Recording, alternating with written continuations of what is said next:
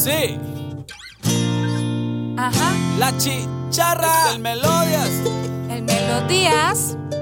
Yamila Palacios. Más, más. La chicharra. Así que ven, prepárate, alístate. Alístate. Que la chicharra está sonando una y otra vez. Ven, prepárate, alístate.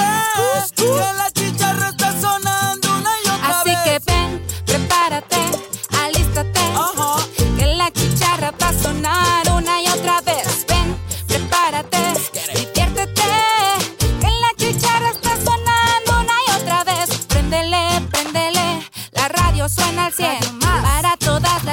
y niños y también, hey, aquí nos ves informándote.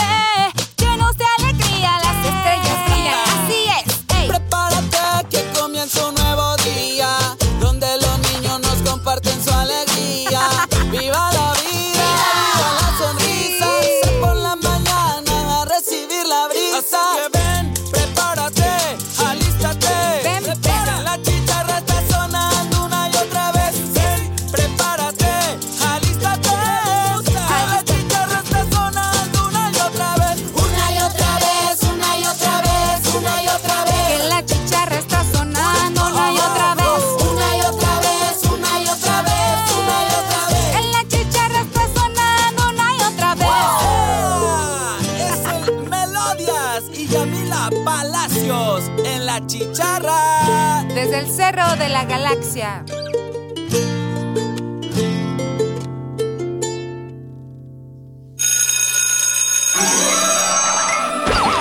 Radio Más presenta La Chicharra. Una producción de niñas y niños para niñas y niños. La Chicharra.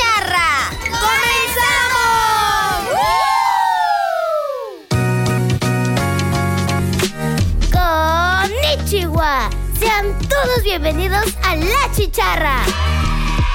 Soy Andrea Valentina y me es grato presentar el último episodio de lo mejor de las voces de la chicharra. Así que ya se las saben. Vayan preparando sus botanas, pónganse cómodos, saluden a su mascota, tomen agüita y no olviden respirar. ¡Comenzamos!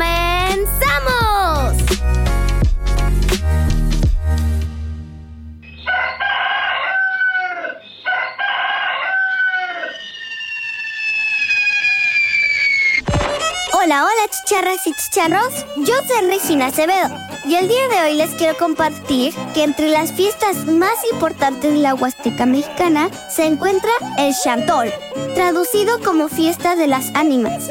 Durante su celebración se ejecutan diversas danzas que tienen como características que la mayoría de sus participantes son hombres, a pesar de que algunos representan personajes femeninos. El nombre de Chantolo deriva a la celebración del Día de Muerte, propia de la religión de la Huasteca en México. Es de origen prehispánico y esta celebración se hace en honor a la muerte. Y esta tradición se celebra teniendo la creencia de que las almas de los muertos regresan al mundo de los vivos para reencontrarse y convivir una vez más con sus seres queridos. Espero que esta información sobre el Chantolo les haya gustado. Pueden buscar videos de las danzas y cómo son los atuendos que se ponen las personas. Y verán que les es muy agradable ver esta tradición. Y quisiera aprovechar y enviar un saludo a Tempual y a Tantoyuca, que de allá son mis abuelitos. Y me compartieron de esta hermosa tradición en el Día de los Muertos. Me despido de ustedes. Un besito bien grande para todos. Nos seguimos escuchando pronto. ¡Adiós!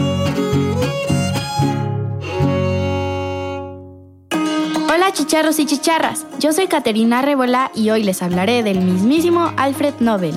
Alfred Nobel creó los premios que llevan su nombre para reconocer grandes descubrimientos que se hicieran cada año en beneficio de la humanidad. Pero, ¿quién era Nobel y qué le empujó a crear los premios más importantes y prestigiosos del mundo? Nació un día como hoy, 21 de octubre, pero de 1833, en Estocolmo, Suecia. Alfred era un chico tímido, curioso y muy inteligente. Le gustaba mucho leer y hablaba cinco idiomas. Cuando era pequeño se imaginaba como poeta, pero su padre quiso que entrara en el negocio familiar. Se formó como ingeniero y químico, siguiendo los pasos de su padre que había inventado minas y torpedos. Alfred realizó experimentos con la nitroglicerina, un material altamente inestable y explosivo. A raíz de sus investigaciones inventó la dinamita, la que desgraciadamente tuvo mucho éxito. Alfred Nobel siempre se consideró a sí mismo un pacifista, aunque su principal fuente de ingresos fue la producción y comercialización de la dinamita, la que se utilizaba sobre todo en las guerras. Nunca se casó y no tuvo hijos. Por ese motivo decidió que parte de su fortuna se usara para crear unos premios que premiaran a grandes pensadores y científicos en el campo de la física, la química, la medicina, la literatura, la paz y las ciencias económicas. Espero que hayan aprendido un poquito más acerca de esta importante figura histórica. Yo soy Caterina Rébola y nos escuchamos en la próxima emisión.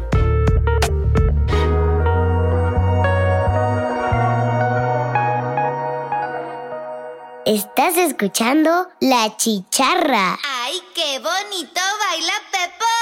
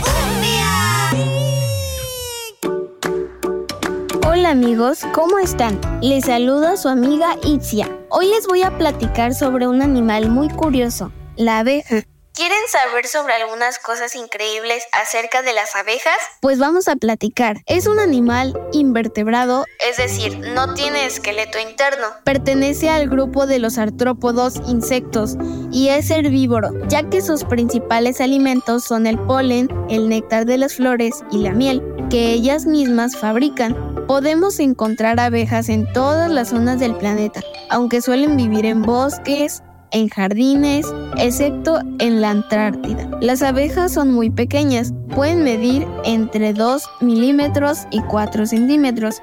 Viven una vida media de 5 años. ¿Sabías que hay más de 20.000 especies distintas de abejas? Las abejas viven en comunidades conocidas como colmenas. Las colmenas se dividen en tres grupos o castas. La reina, las obreras y los zánganos. La abeja reina es la más grande y es la hembra fértil, es decir, es la única que pone huevos. Las abejas obreras son más pequeñas e infértiles y tienen varias funciones dentro de la comunidad. Los zánganos son las abejas macho y su función principal es la de fecundar a la reina. ¿Te has preguntado cómo se produce la miel? Primero, las abejas recorren el polen y el néctar de las flores. Al regresar a la colmena, se lo pasan a otras abejas que lo mastican hasta que pierde la humedad y se convierte en miel que se almacena en las celdas del panal. Como la miel está un poco húmeda, la ventilan con sus alas para que se seque y se vuelva más pegajosa. ¿Sabes cuántos ojos tienen las abejas? Pues no tienen ni uno, ni dos, ni tres, sino tienen cinco ojos. También tienen un super olfato y detectan olores a kilómetros de distancia. Son las encargadas de la polinización. ¿Y qué es la polinización? Es el transporte de polen de flor en flor. O sea que las abejas cuando polinizan llevan el polen en sus patitas y lo reparten en cada flor. Es por esta razón que se les ha nombrado la especie más importante del planeta. La ONU ha designado el 20 de mayo el Día Internacional de las Abejas. Así que amigos, Si ven a una abeja cerca, no las maten, hay que cuidar la especie. Nos escuchamos en la próxima cápsula. Vaya amigos, cuídense.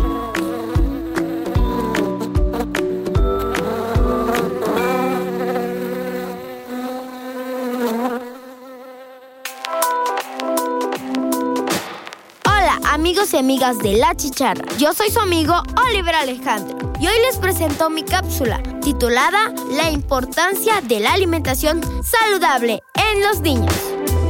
Seguramente has tenido alguna conversación con mamá, con papá o con abuelos acerca de que tienes que comer sano para que crezcas muy fuerte. Pero resulta casi imposible poder resistirse a unas papas, a unos refrescos o a cualquier comida tipo chatarra, porque son altamente deliciosas y altamente también malignas. Sin embargo, a nuestra edad no son tan recomendables consumirlas de forma diaria o incluso reemplazar tus comidas por consumir alimentos de ese tipo.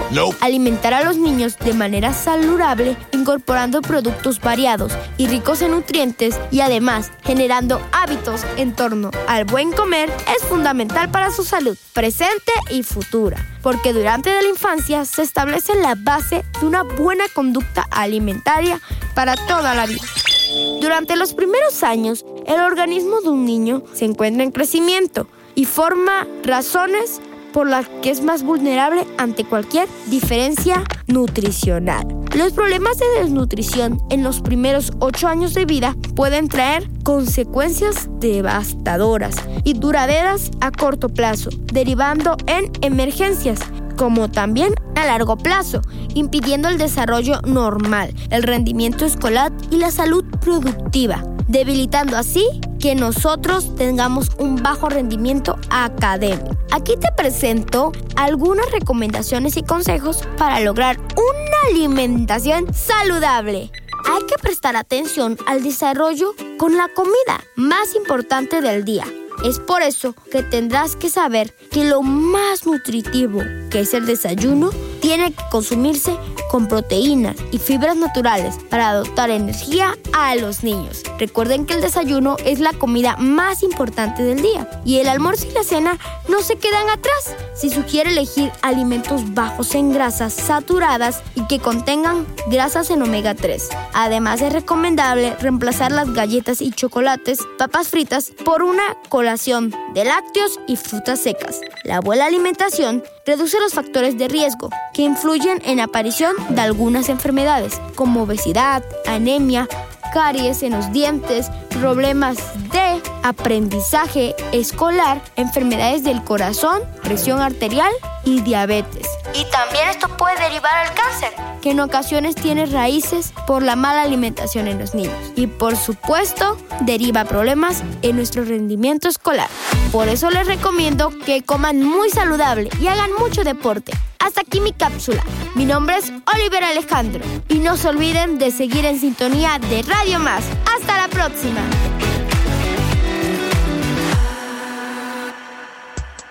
¿Estás escuchando? Si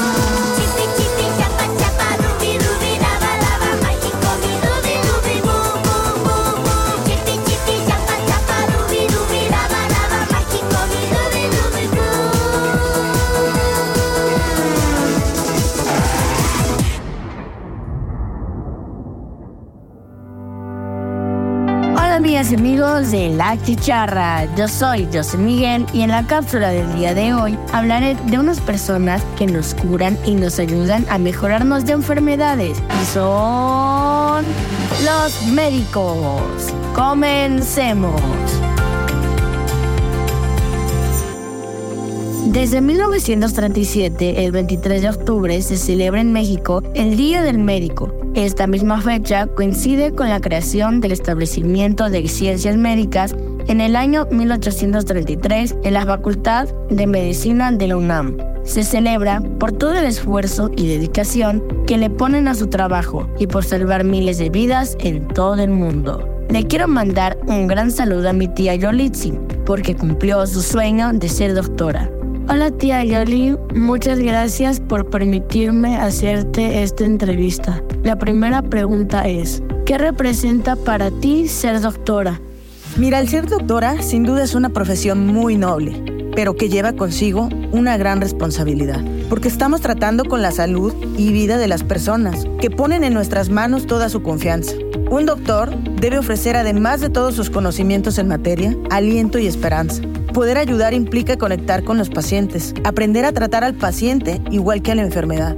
Yo siempre digo que yo trato pacientes, no solo enfermedades. ¿Cuáles fueron tus momentos más tensos en tu profesión? Dentro de los momentos más tensos en la profesión, yo diría que en el área quirúrgica, cuando se trata con pacientes a los que se les debe practicar una cirugía como parte de su tratamiento o incluso parte complementaria del diagnóstico, se convierte en una persona aún más vulnerable y se debe hacer todo lo posible para sacarlos adelante durante la cirugía e idealmente habiendo resuelto mayormente sus problemas. Parte difícil de esta profesión también es dar malas noticias tanto al paciente como a los familiares, por lo que debemos de tener mucho tacto y ser sumamente empáticos. Por mucha experiencia que se pueda tener, nunca va a ser fácil dar malas noticias. En el deber médico no solo va implícito el hecho de tener conocimientos, sino también debemos entrenarnos sobre cómo dirigirnos a los pacientes, sobre todo en el tema de malas noticias. No se deben decir las cosas de manera cruda, se deben decir con empatía y amor a la vida, y aún más saber escuchar y acompañar.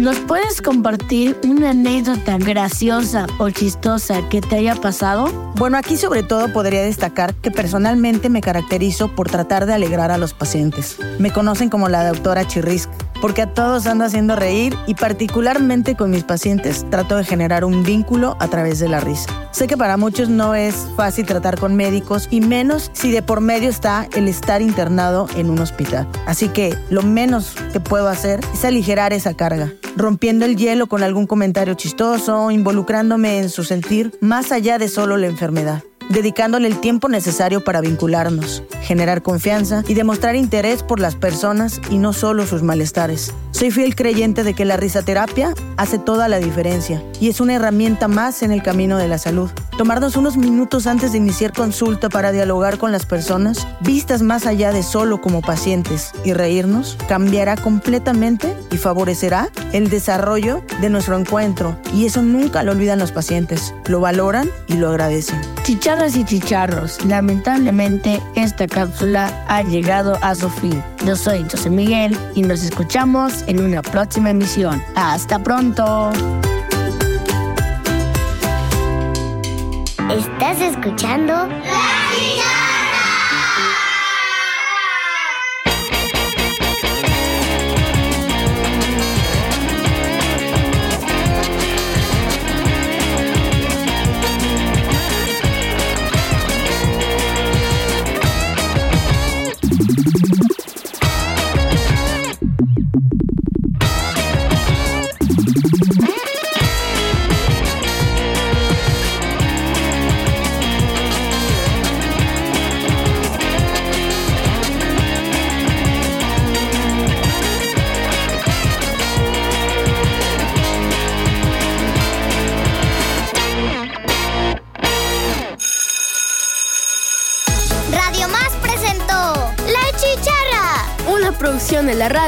De las y los veracruzanos.